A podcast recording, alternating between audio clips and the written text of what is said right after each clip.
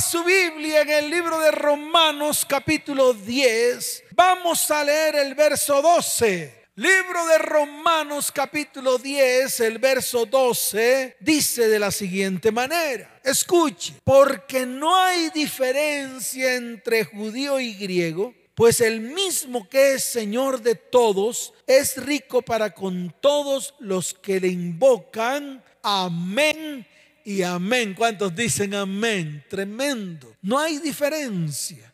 No hay diferencia. Y se lo voy a mostrar a través de la palabra.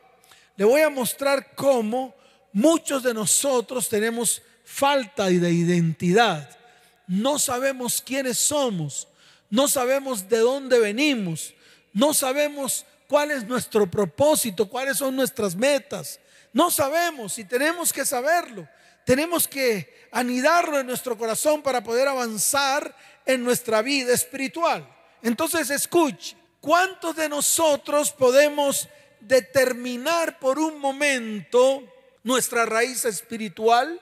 Muchos hablan que somos el pueblo de Dios, otros que somos el Israel espiritual, otros que venimos de los gentiles. En fin, hay muchas teologías, hay muchas doctrinas en el mundo que nos han llevado incluso al error. Quiero que usted entienda esto, porque al final usted va a quedar muy confundido de tantas doctrinas que hay en el mundo. Y lo que Dios anhela es que usted tenga claridad, que usted no sea una Babilonia, sino que usted conozca la verdad de lo que está revelado en la palabra. En el día de hoy, escuche, tenemos 41 mil denominaciones cristianas alrededor del mundo.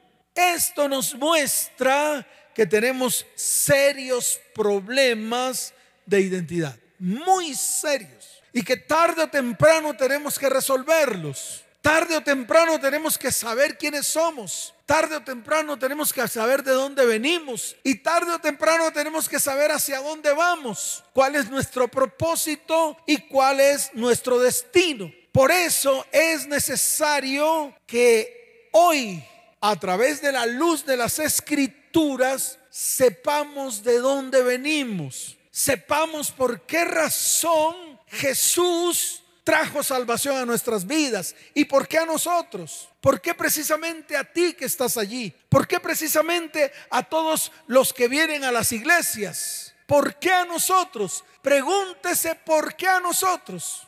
En, algún momento usted tiene que detenerse, pararse firme y levantar su mano y decirle, Señor, ¿por qué me escogiste a mí? ¿Por qué? ¿Por qué razón tuve que aceptarte a ti como mi Señor y mi Salvador? ¿Cuál fue la razón? ¿Cuál fue el motivo? ¿Cuál es el propósito? Entonces tenemos que ponernos firmes delante de la presencia de nuestro Padre Celestial. ¿Cuántos dicen amén? Ahora, siempre nos han dicho que nuestra fe cristiana comienza en el Nuevo Testamento. Siempre, a mí también me lo dijeron. Cuando yo fui a una iglesia, lo primero que me dijeron fue, cree en el Señor Jesucristo y tú serás salvo. Eso fue lo que me dijeron. ¿Por qué? Porque siempre nos enfocamos a que nuestra fe cristiana comienza en el Nuevo Testamento cuando aceptamos a Cristo como nuestro Señor y Salvador. Yo no niego esto, no de ninguna manera. Esto es realmente cierto, pero esto es cierto parcialmente. Falta la otra mitad. Aún nos hace falta descubrir la otra mitad de la verdad, porque solamente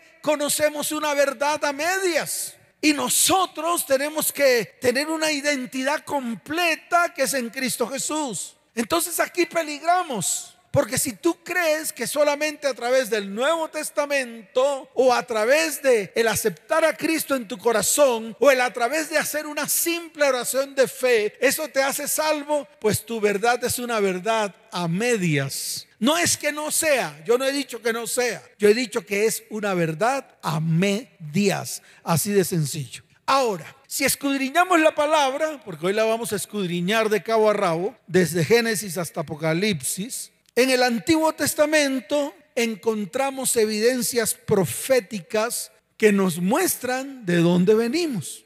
Y lo vamos a descubrir cada vez que abramos un versículo bíblico. Y yo quiero que tus ojos hoy sean abiertos y tus oídos también, que se te caiga el velo y que se te destapen los oídos espirituales para que puedas entender. Entonces escuche, hay evidencias proféticas que nos muestran de dónde venimos, qué somos y qué lugar ocupamos dentro del pueblo de Dios. Y yo quiero iniciar a partir de las doce tribus de los hijos de Israel que salieron de tierra de Egipto.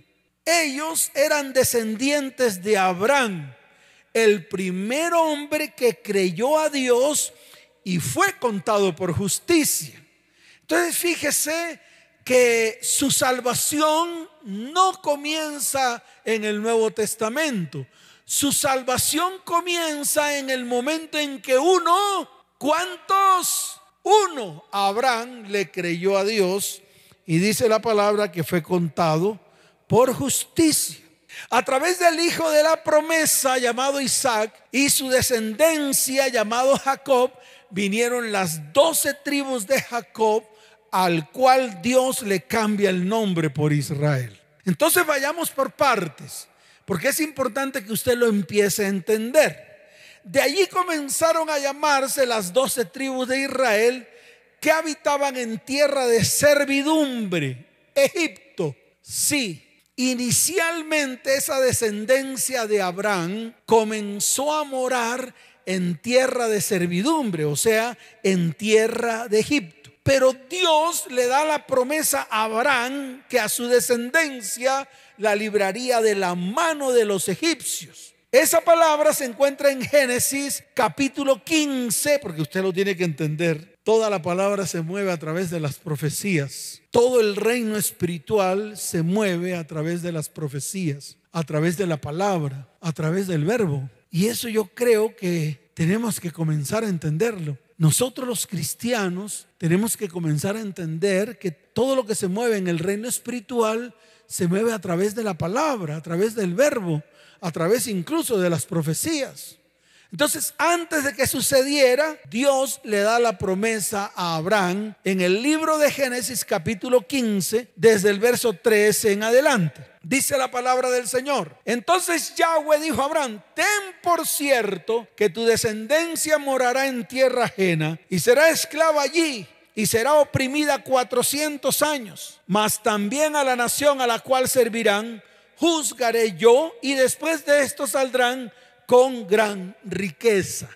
Qué tremenda palabra. Y sigue diciendo en el verso 15, y tú vendrás a tus padres en paz y serás sepultado en buena vejez. Y mire esto, y en la cuarta generación volverán acá, porque aún no ha llegado a su colmo la maldad del amorreo hasta aquí. Ahí está la promesa. Todo moviéndose a través de la palabra, todo moviéndose a través del verbo. Esto se lo dijo Yahweh a Abraham miles de años antes, muchos años antes de que sucediera. Le dijo que iban a estar en esclavitud, que saldrían de la esclavitud y que volverían a la tierra donde precisamente él estaba. ¿Y dónde estaba él? Pues en Canaán, en el lugar donde precisamente el pueblo de Israel muchos años después conquistó esa tierra. Entonces fíjese cómo se mueve todo a través de las profecías, a través de la palabra, a través del verbo. O sea que ya el verbo existía. ¿Y quién es el verbo? Jesucristo. Él es el espíritu de la profecía. Está escrito en el libro de Apocalipsis. Dios le prometió que los llevaría a la tierra que le prometió a Abraham, que se la daría a su descendencia. Eso está en el libro de Génesis capítulo 12, verso 7. Es para que usted lo vaya entendiendo. Dice la palabra. Y apareció Yahweh a Abraham y le dijo, a tu descendencia daré esta tierra. Ahí está la promesa. A tu descendencia le daré esta tierra. O sea que ya todo estaba escrito. Todo ya estaba hecho. Todo Dios lo había planeado. Era un plan perfecto de Dios para con su pueblo. Y en ese pueblo estás tú y estoy yo. Entonces alégrate y gózate, porque tú que has aceptado a Cristo en tu corazón, tú que has declarado que Jesús es tu Salvador, que aquel que murió en la cruz y derramó hasta la última gota de tu sangre, es tu Salvador, eso te lleva a ser a ti pueblo de Dios. ¿Cuántos dicen amén? ¿Cuántos dicen amén? Dele fuerte ese aplauso al Señor. Fuerte ese aplauso al Rey de Reyes. Ahora, ¿esto qué quiere decir? Que todo procede de Abraham, el gentil pagano. Ay, pastor, ¿cómo así? Él era pagano, claro. Abraham era pagano. Abraham era un morador de Ur de los caldeos. Era un caldeo, era un babilonio. Y está escrito en el libro de Génesis capítulo 11 y dice la palabra del Señor. Y tomaron a Abraham, verso 29, y Nacor para sí mujeres. El nombre de la mujer de Abraham era Sarai y el nombre de la mujer de Nacor Milca, hija de Aram, padre de Milca, de Isca. Mas Sarai era estéril y no tenía hijo. Y tomó tarea a Abraham su hijo y a los hijos de Arán, hijo de su hijo, y a Sarai su nuera, mujer de Abraham su hijo. Y salió con ellos de Ur de los Caldeos para ir a la tierra de Canaán. Y vinieron hasta Arán y se quedaron allí. Verso 32. Y fueron los días de Taré 205 años y murió Taré en Arán. Ese era Abraham, un gentil, pagano además, porque venía de una tierra pagana. Pero ¿sabe qué? Abraham le creyó a Dios. Abraham le creyó al invisible cuando le habló. Nunca lo vio, pero sí escuchó su voz. ¿Y sabe qué es lo más importante? Que Abraham obedeció a Dios, confió en él.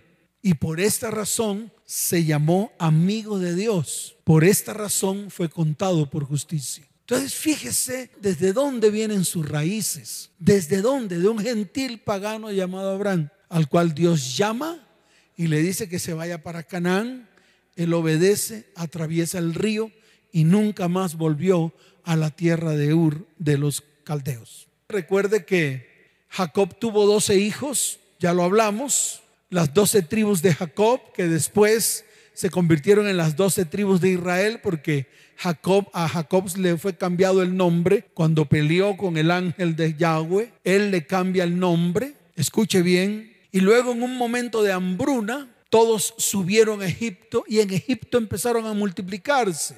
Y cuando se multiplicaron, Faraón le dio temor debido a que el número de hebreos que había en Egipto era mayor que los mismos egipcios. Y los tomaron en esclavitud y en servidumbre.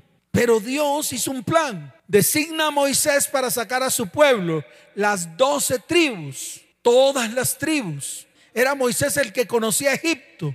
Era Moisés el que conocía a Faraón. Era Moisés el que conocía las costumbres. Recuerde que Moisés fue llevado ante la hija de Faraón. Lo crió la mamá de Moisés, pero vivió en Egipto. O sea que él se conocía todas las costumbres de Egipto. Por eso Dios tuvo que designarlo a él. No designó a otro, no mandó a otro, no envió a otro, envió al que tenía que mandar a enviar. Y el que tenía que enviar era el que conocía Egipto, el que conocía sus deidades, el que conocía las debilidades del faraón. Por eso Moisés al comienzo dijo que no, se negó. No quería, ir en contra de su de la nación que lo vio crecer, pero Dios le dijo que él era el que tenía que subir a tierra de Egipto para librar a su pueblo de mano de los egipcios, de la esclavitud de Egipto. Es así de sencillo. Y esto a usted le tiene que quedar claro. Entonces dice la palabra que el pueblo de Israel con las doce tribus salieron rumbo al cumplimiento de la promesa que Dios le dio a Abraham, a Isaac y a Jacob, o sea, a Israel. Yahweh los guió por todo el desierto, atravesaron el mar rojo, les dio agua para beber, alimento para comer, wow, tremendo. A través del maná y las codornices les dio leyes,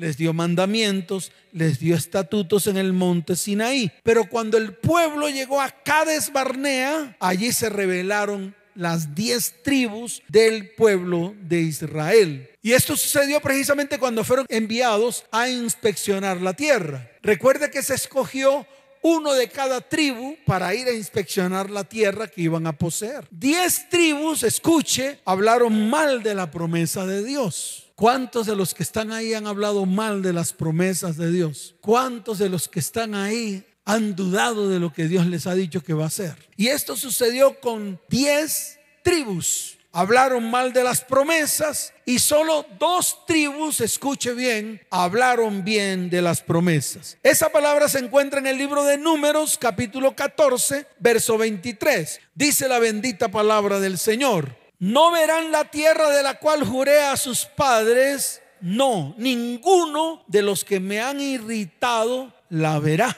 Entonces fíjese la diferencia entre lo que ocurrió con las diez tribus de Israel, que está incluso en el capítulo 13, desde el verso 32 hasta el verso 33, que dice la palabra y hablaron mal entre los hijos de Israel de la tierra que habían reconocido, diciendo, la tierra por donde pasamos para reconocerla es tierra que traga a sus moradores, y todo el pueblo que vimos en medio de ella son hombres de grande estatura. También vimos allí gigantes, hijos de Anac, raza de gigantes, y éramos nosotros, a nuestro parecer, como langostas, y así le parecíamos a ellos. Hablaron mal. Y esto disgustó a Dios en gran manera lo disgustó en gran manera, porque solamente dos de las doce tribus creyeron en la promesa que Dios había dado al pueblo. Números capítulo 14 desde el verso 6 hasta el verso 7 dice, y Josué, hijo de Num, y Caleb, hijo de Jefón, que eran de los que habían reconocido la tierra, rompieron sus vestidos y hablaron a toda la congregación de los hijos de Israel diciendo, la tierra por donde pasamos para reconocerla es tierra en gran manera buena. Entonces fíjese cómo diez tribus se fueron contra la promesa que Dios había dado y solamente dos tribus dijeron que sí, dijeron que sí iban a entrar a la tierra prometida. De pronto usted me dirá, pastor, ¿y para qué es todo esto? Para que usted entienda que a partir de aquí se rompen las tribus de Israel. Diez tribus, escuche bien, de personas mayores de 20 años quedaron en el desierto y allí murieron. Dos tribus entraron a la tierra prometida. ¿Quiénes fueron los que entraron?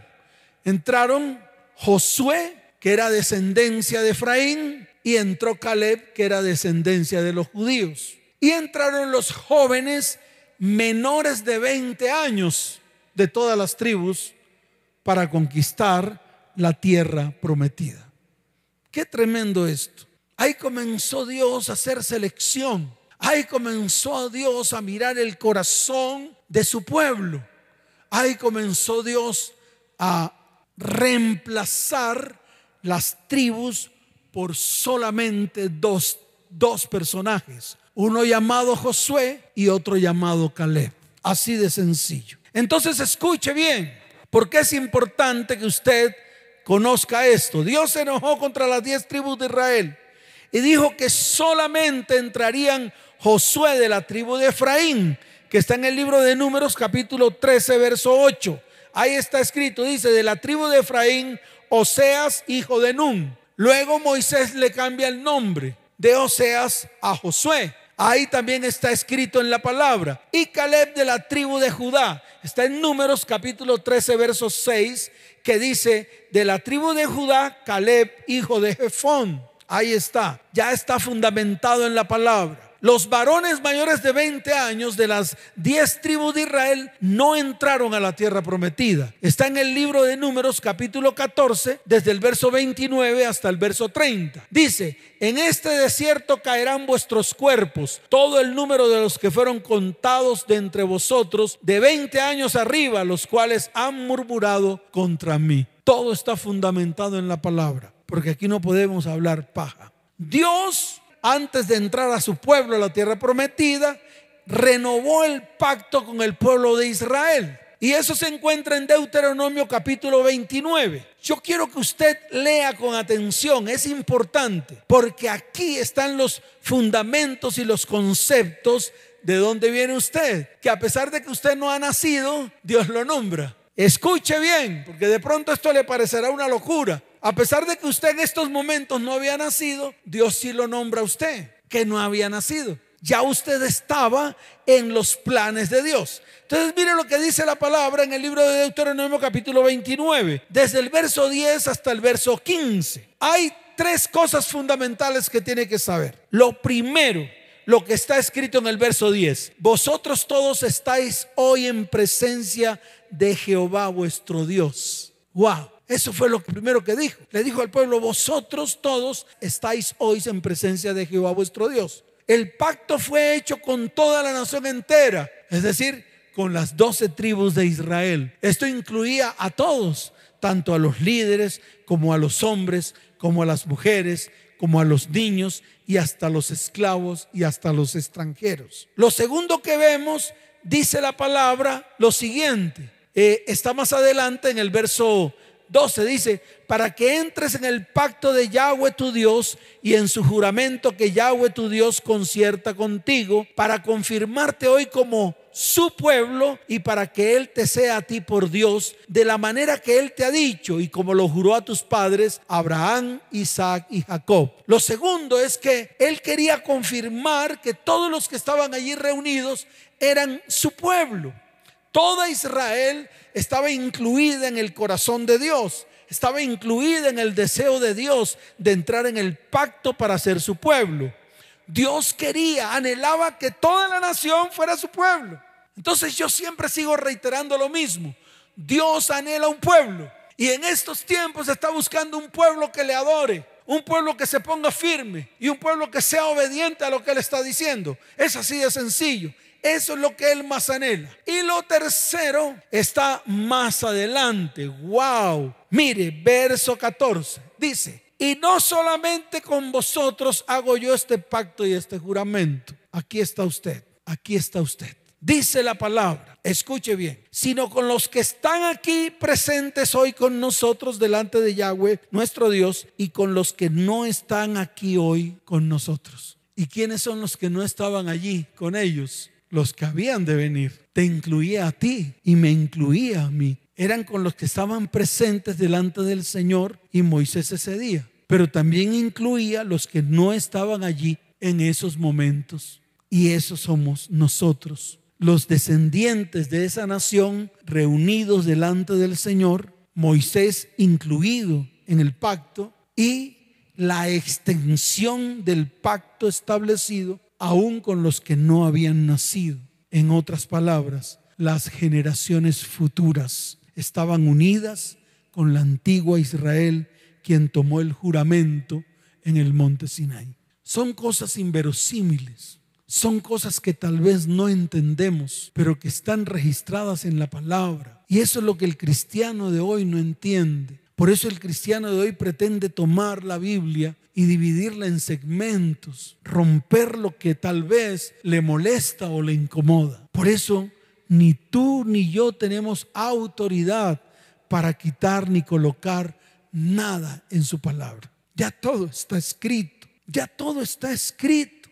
Dios tiene un plan perfecto para ti y tiene un plan perfecto para mí.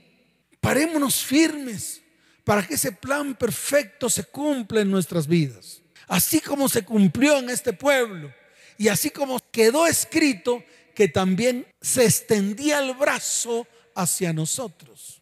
Así de sencillo. El pueblo entró a la tierra prometida con Josué en la cabeza, se repartió toda la tierra. Ahí estaba Efraín representando las diez tribus y estaba Judá representando dos tribus. En otras palabras, diez tribus llamada la casa de Israel, dos tribus llamada la casa de Judá, una representada por Efraín y otra representada por Judá. El pueblo pidió rey, nombraron a un rey llamado Saúl. Saúl prácticamente que fue un hombre que no cumplió con lo que Dios le dijo. Dios lo desbancó del reino y mandó a Samuel a que ungiera al rey David. El rey David recibe persecuciones de parte de Saúl, pero se establece David como el rey de Israel. David tuvo un hijo llamado Salomón. Era un hombre sabio porque pidió sabiduría, pero Salomón cometió un error. Salomón comenzó a introducir a su reino mujeres de alrededor y comenzó a levantar templos a los Baales, a los dioses de esas mujeres de la cual se había enamorado, prácticamente que Salomón se extravió del propósito de Dios. Eso está en el libro de Primera de Reyes, capítulo 11. Yo quiero que usted me siga en la lectura porque es importante que usted conozca los pormenores. En el libro de Primera de Reyes, capítulo 11, desde el verso 9 en adelante, dice la palabra del Señor. Y se enojó Yahweh contra Salomón por cuanto su corazón se había apartado de Yahweh, Dios de Israel, que se le había aparecido dos veces y le había mandado acerca de esto que no siguiese a dioses ajenos, mas él no guardó lo que le mandó Yahweh. Ahí está escrito. Ahí está escrito. Y en el verso 11 dice, y dijo Yahweh a Salomón, por cuanto ha habido esto en ti y no has guardado mi pacto y mis estatutos que te mandé, romperé de ti el reino, romperé de ti el reino. Ahí está escrito, y lo entregaré a tu siervo. Ese Israel que era un solo pueblo, pueblo de Israel, conformado por los hijos de Israel, se dividieron en dos Diez tribus partieron para el norte con Jeroboán, siervo de Salomón, y dos tribus se quedaron en Judá. Judá y Benjamín se quedaron en el sur, gobernados por Roboán. Prácticamente que se dividió en dos el reino de Israel. La casa de Israel en el norte compuesta por diez tribus, la casa de Judá en el sur compuesta por dos tribus. Así de sencillo. Pero escuche bien, Jeroboán el cual se rebeló contra Salomón, viene de una tribu de Efraín, que es hijo de José. José, hijo de Jacob. Jacob amaba a José más que a todos los demás hijos. Eso está en el libro de Génesis capítulo 37, verso 4. Ahí está escrito. Ahora nos vamos a dirigir hacia hacia la base para que usted entienda de dónde viene y viene de aquí, de Efraín. En el libro de Génesis 37:4 dice la palabra del Señor, y viendo sus hermanos que su padre lo amaba más que a todos sus hermanos, le aborrecían y no podían hablarle pacíficamente. Ahí está diciendo que precisamente Jacob amaba más a José que a todos los demás hijos. Jacob amó tanto a los hijos de José que eran sus nietos, que los adoptó como hijos propios. Más adelante en el libro de Génesis capítulo 48 está escrito.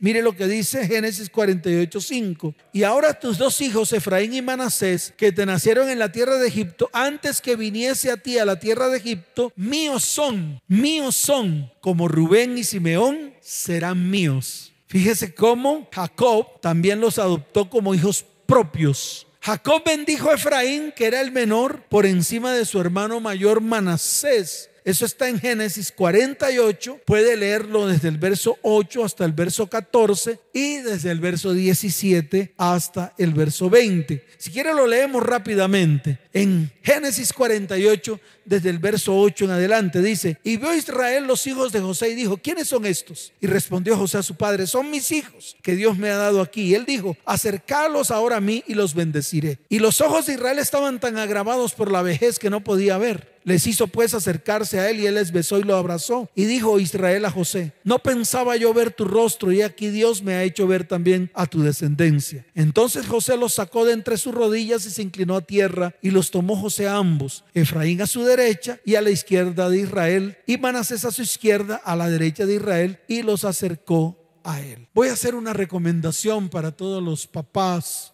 y para todos los abuelos. Papás, bendigan a sus hijos. Abuelos, bendigan a sus nietos. Ustedes no saben la fuerza espiritual que existe cuando bendecimos a nuestros descendientes, cuando profetizamos sobre ellos, cuando hablamos bien de ellos. Por eso yo le doy una recomendación a todos. No hablen mal de sus descendientes. No les pongan sobrenombre a sus hijos ni a sus nietos. No los traten como cualquier basura. No. Ese es el tiempo en el cual Dios está hablando firme a toda su iglesia. Es el momento de cumplir con todo lo que está escrito en la palabra. Y es el momento en el cual Dios está mostrando a través de la palabra ejemplos para que usted los cumpla. Quería hacer este paréntesis porque es importante que usted lo entienda. Nunca más señale a sus hijos ni los maldiga. Y usted, abuelo, nunca se le ocurra maldecir a sus nietos. Antes bendígalos, así como lo hizo Jacob con sus nietos. Y mire lo que dice el verso 14.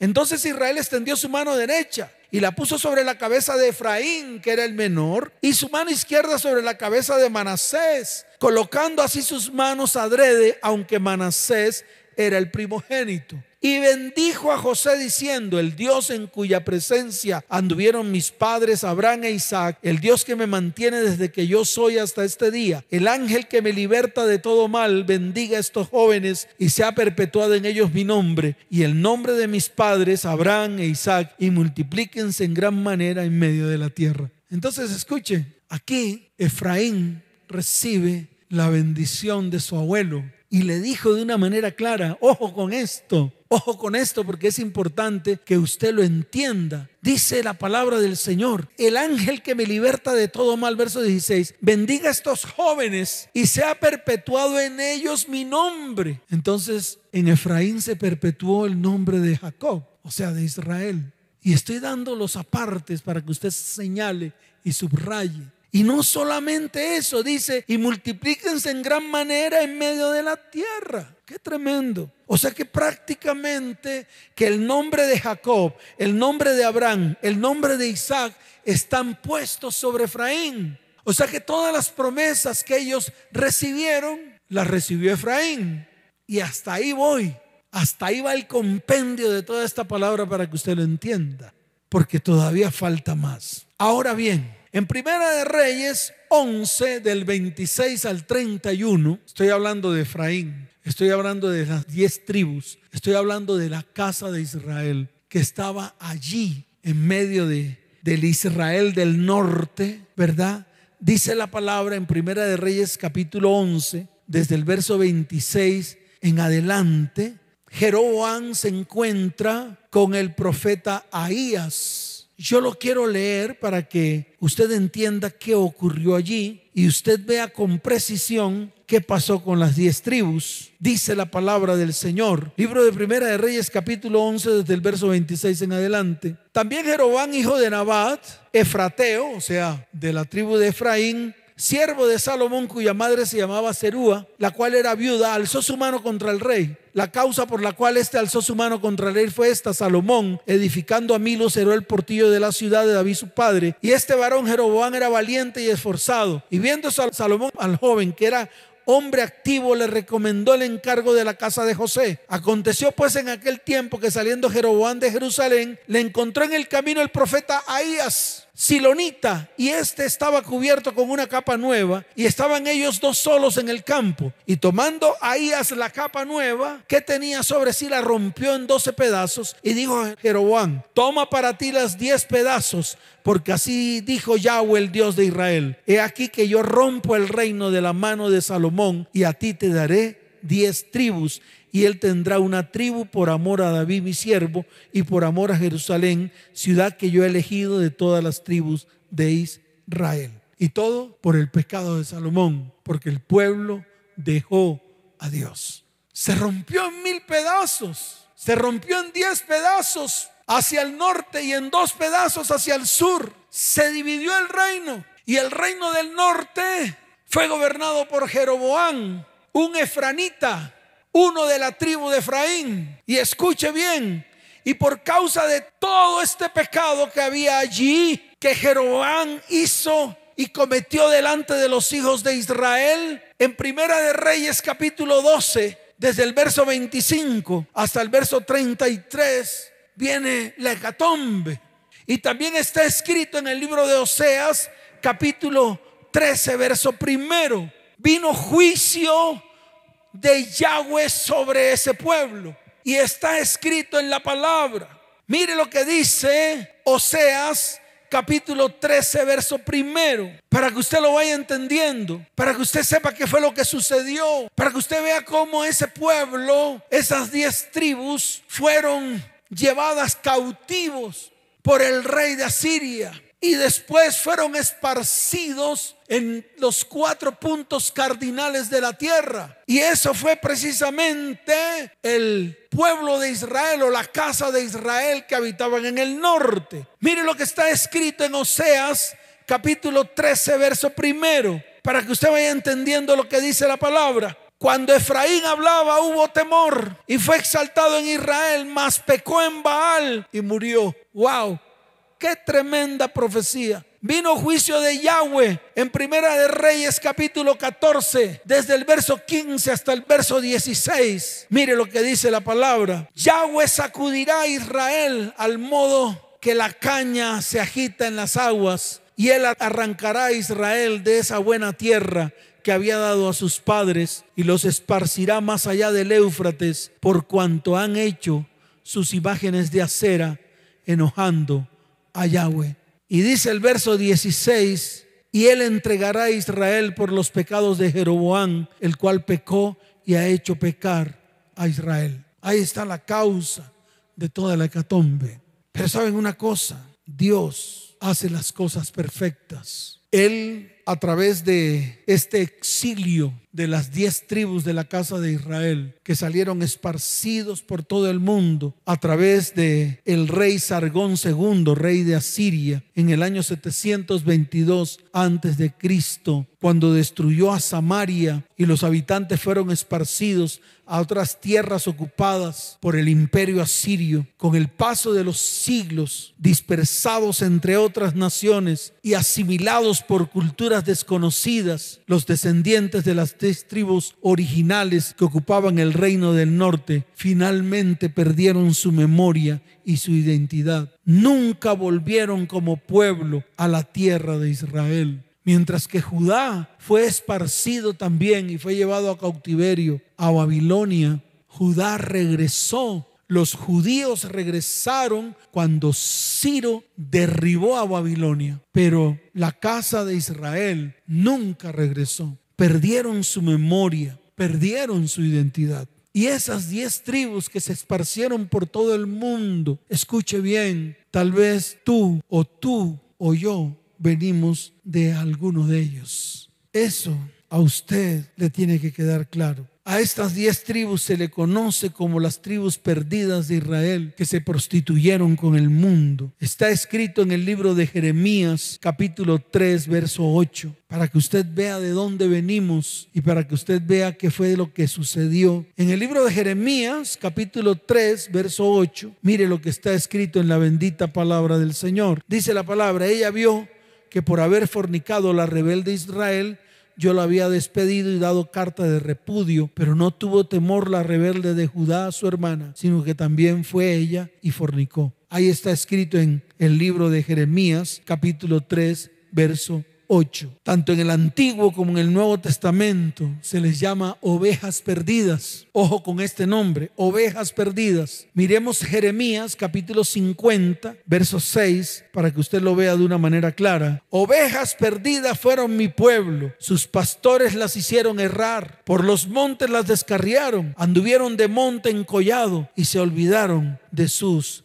rediles. En Ezequiel capítulo 34, verso 6 también encontramos una palabra similar. Ezequiel capítulo 34, verso 6. Mire lo que dice la bendita palabra del Señor. Anduvieron perdidas mis ovejas por todos los montes y en todo collado alto y en toda la faz de la tierra. Fueron esparcidas mis ovejas y no hubo quien la buscase ni quien preguntase por ellas. Está hablando de la casa de Israel cuando se refiere a las ovejas perdidas. Quiero terminar con esto. ¿Cómo hizo Yahweh para arreglar todo esto? ¿Cómo hizo Yahweh para arreglar todo este enredo? ¿Cómo hizo Yahweh para poder rescatar a sus diez tribus? Y en ese rescate estamos nosotros. ¿Por qué? Porque la casa de Israel cuando salió a los cuatro puntos cardinales, se mezclaron con el mundo, se mezclaron con los gentiles. Es más, hasta olvidaron de dónde eran,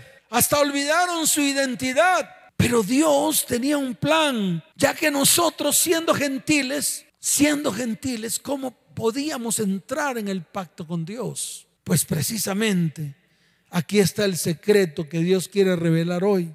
Parecía que todo estaba perdido, pero Yahweh declaró que amaba a Efraín.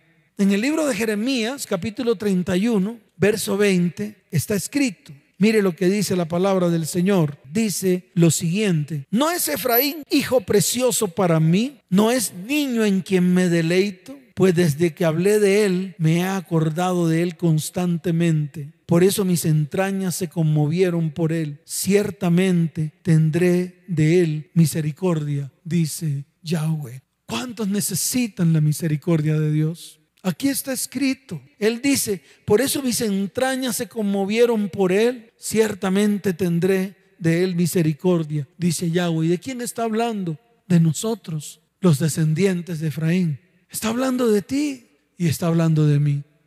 Entonces lo primero que vemos es que Yahweh declaró que amaba a Efraín y que además promete un nuevo pacto. Mire lo que está escrito en Jeremías capítulo 31 desde el verso 8 hasta el verso 9.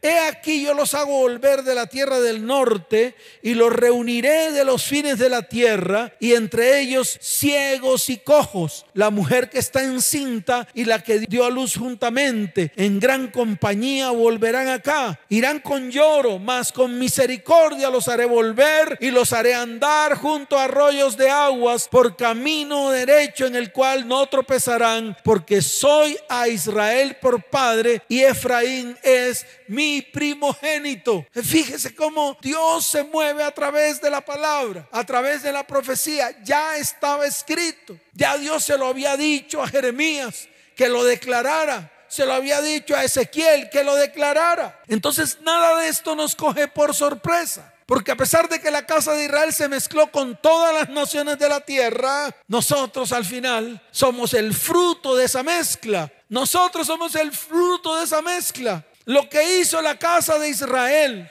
o sea, los de Efraín, las diez tribus que fueron esparcidas por todo el mundo, nosotros somos el fruto. Y esto fue planeado por Dios. Y Él nos dio la promesa de la restauración, la restitución y la bendición. Y está escrito en el libro de Romanos capítulo 11, desde el verso 24 hasta el verso 27. Mire lo que está escrito allí. Dice la bendita palabra del Señor. Porque si tú fuiste cortado del que por naturaleza es olivo silvestre y contra naturaleza fuiste injertado en el buen olivo, cuánto más estos que son las ramas naturales serán injertados en su propio olivo. Verso 25. Porque no quiero hermanos que ignoréis este misterio, lo llama misterio, para que no seáis arrogantes en cuanto a vosotros mismos, que ha acontecido a Israel endurecimiento en parte hasta que haya entrado la plenitud de los gentiles. Y luego todo Israel será salvo, como está escrito. Vendrá de Sión el libertador, que apartará de Jacob la impiedad, y este será mi pacto con ellos cuando yo quite sus pecados. Ahí está escrito. ¿Lo leyó bien? Hasta que haya entrado la plenitud de los gentiles.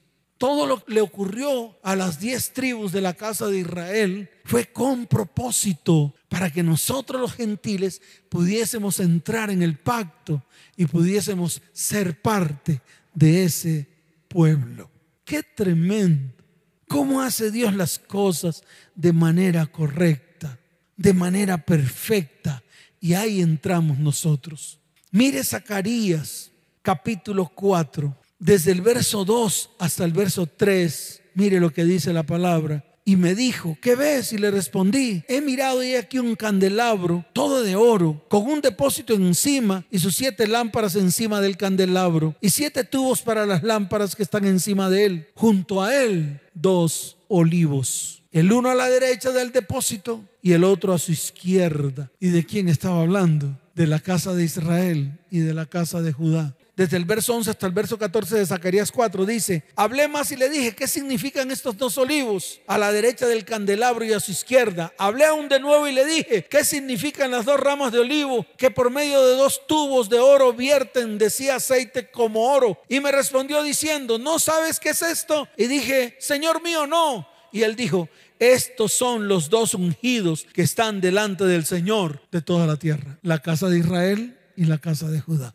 La casa de Israel, nosotros. La casa de Judá, el Israel que está hoy allí ocupando la tierra, para que ustedes lo entiendan. Y sigue la promesa para terminar. Mire lo que está escrito en el libro de Ezequiel capítulo 37. Vaya a Ezequiel capítulo 37, por favor. Y mírelo con sus propios ojos. Sí, véalos con sus propios ojos. Saboréelo con sus propios ojos para que usted vea la gran promesa que tenemos encima. Ezequiel 37, desde el verso 16 en adelante, mire lo que dice la bendita palabra del Señor.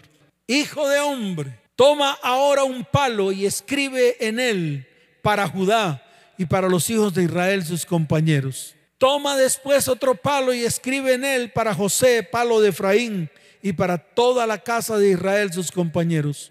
Júntalos luego el uno con el otro para que sean uno solo y serán uno solo en tu mano.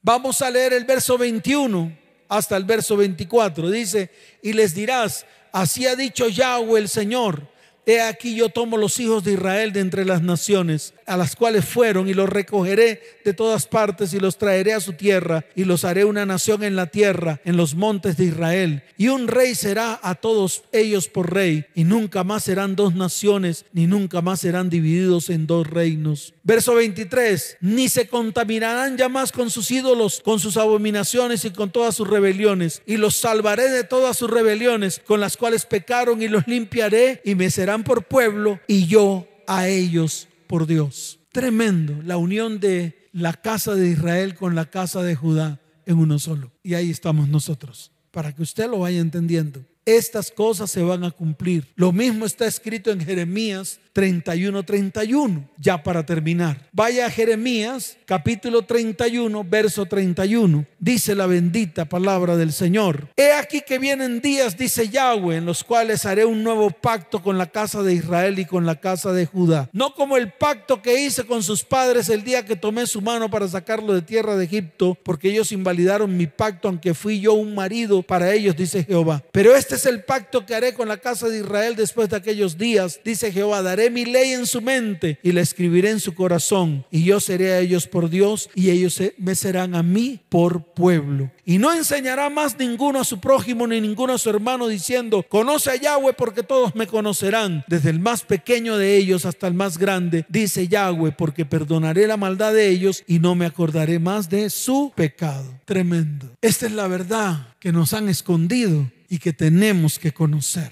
Ahora para cerrar esto, vamos a mirar todo esto en el Nuevo Testamento. Todo lo que hablamos, ahora lo vamos a mirar en el Nuevo Testamento para que usted y yo entendamos qué dijo Jesús acerca de esto. Mire, miremos lo que está escrito en el Nuevo Testamento y que el, mismo Señor declaró con sus propios labios. Abra su Biblia en Mateo capítulo 15, verso 24. Y es aquí donde precisamente nosotros o por lo menos a mí, cuando leo esto digo, wow, el Señor nos equivocó, nos equivocamos nosotros. En el verso 24 dice la bendita palabra del Señor, Él respondiendo dijo, no soy enviado sino a las ovejas perdidas de la casa de Israel, ovejas perdidas de la casa de Israel, o sea, las diez tribus perdidas. Jesús vino a rescatarlos. Y si vino a rescatarlos a ellos, vino a rescatarnos a nosotros, porque somos parte de esa casa de Israel, esparcidas por todo el mundo. Y para sustentarlo, mire lo que está escrito en el libro de Juan, capítulo 10, verso 16. Libro de Juan, capítulo 10, verso 16. Dice la bendita palabra del Señor. También tengo otras ovejas que no son de este redil. ¿A quién se lo dijo? A los discípulos que estaban con él. Y se lo dijo claramente, dice, también tengo otras ovejas que no son de este redil. Aquellas también debo traer y oirán mi voz y habrá un rebaño y habrá un pastor. Ya estaba profetizado que tú y yo formaríamos parte de ese pueblo de Dios y vendríamos de la descendencia de Efraín, de la casa de Israel. Y al final Dios nos unirá en un solo pueblo y Él será el rey, quieran o no lo quieran. Así de sencillo. Esto también lo profetizó Caifás, un sacerdote, libro de Juan capítulo 11, desde el verso 49 en adelante.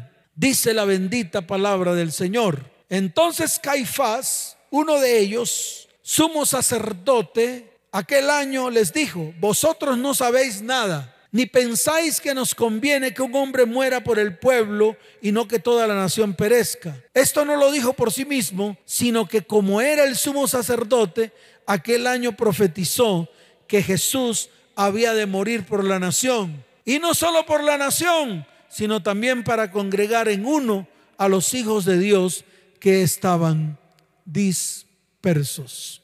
Salió de la boca de Caifás un sacerdote. Escuche bien, cuando usted lea en la Biblia un mensaje dirigido a Efraín, usted va a tener que entender que se refiere a toda la casa de Israel, es decir, a nosotros los que hemos creído en Yeshua Hamashiach, nosotros los cristianos.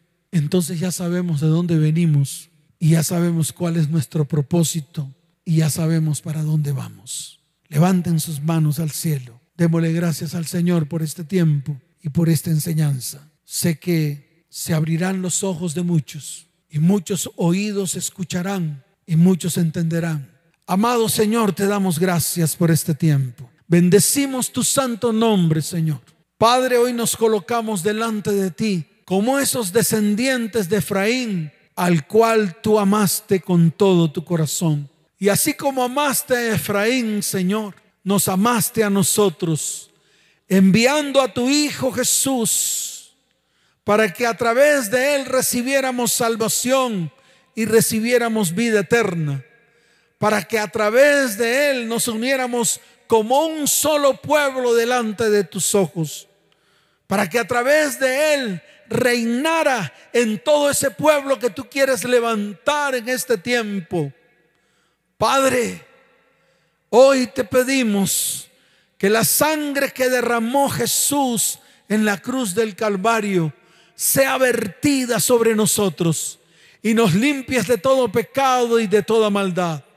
Y hagas que miles y miles de los que están allí detrás de esta transmisión se vuelvan a ti con todo el corazón firmes con un solo propósito, hacer un pueblo que proclame tu nombre, hacer un pueblo que exalte tu nombre, hacer un pueblo que te adore, hacer un pueblo que sea firme en las decisiones para poder cumplir con los propósitos y con los destinos que tú tienes para cada uno de nosotros como iglesia. Señor, hoy te doy la gloria y la honra y te pido que bendigas a toda tu iglesia, a todos los descendientes de Efraín que están detrás de esta transmisión. Te pido que las promesas de Abraham, de Isaac y de Jacob lleguen a nosotros de una manera sobrenatural. Te pido que te muevas con poder a través de tu Espíritu Santo, que traigas sanidad y bendición sobre cada vida, sobre cada familia, sobre cada hogar y sobre cada descendiente. Señor, gracias por revelarnos tu verdad. Gracias, Señor, porque nos has dado identidad. Porque ahora sabemos de dónde venimos. Ahora sabemos quiénes somos y ahora sabemos para dónde vamos y cuál es nuestro propósito. Padre, hoy te doy la gloria y la honra y bendigo tu santo nombre en el nombre de Jesús. Amén y amén. Dele fuerte ese aplauso al Señor, fuerte ese aplauso al Rey de Reyes y Señor de Señores. Que el Señor les bendiga, que el Señor les guarde. Chao, chao.